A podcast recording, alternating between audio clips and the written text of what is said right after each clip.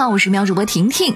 今天，中国十四岁奥运金牌得主全红婵彻底刷屏。在东京奥运会单人十米台决赛中，中国运动员全红婵五跳中有三个满分，最终无悬念夺冠。而且，全红婵的每一跳都是第一名，根本没有给对手任何机会，碾压夺金。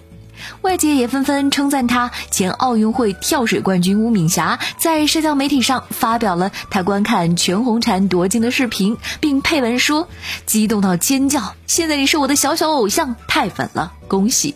而前中国体操冠军李小鹏的称赞也让人忍俊不禁，但却能很好的诠释全红婵在跳水中的表现多么让人感到不可思议。李小鹏说：“恭喜呀，太牛了！”往水里扔个硬币都比他的水花大吧？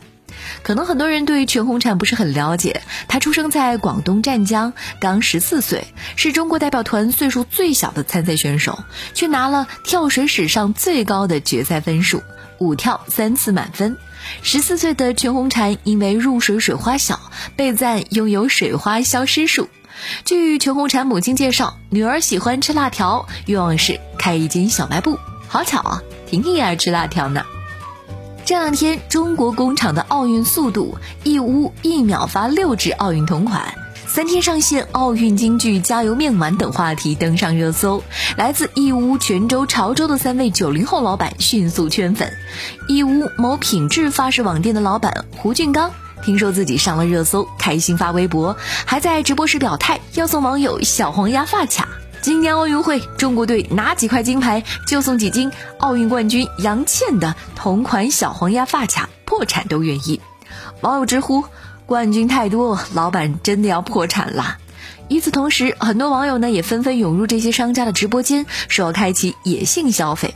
现在有创意、懂社交、有活力的九零后厂二代们纷纷登场，他们在电商平台的直播表达也越来越冲击时下的年轻消费者了。济南的王女士最近报警说自己被闺蜜骗走了三百二十万元。王女士表示，闺蜜李某某发现自己有购房和买车的意愿之后，便自称可以通过公检法法院买到法拍房。随后，王女士多次向李某某汇款，但对方承诺买房的事却一直没有兑现。民警随即找到了李某某。经查，李某某伪造了一个表妹的身份，用变声器和王女士沟通。这些年，王女士追问房子时，都会被这个所谓的表妹哄骗。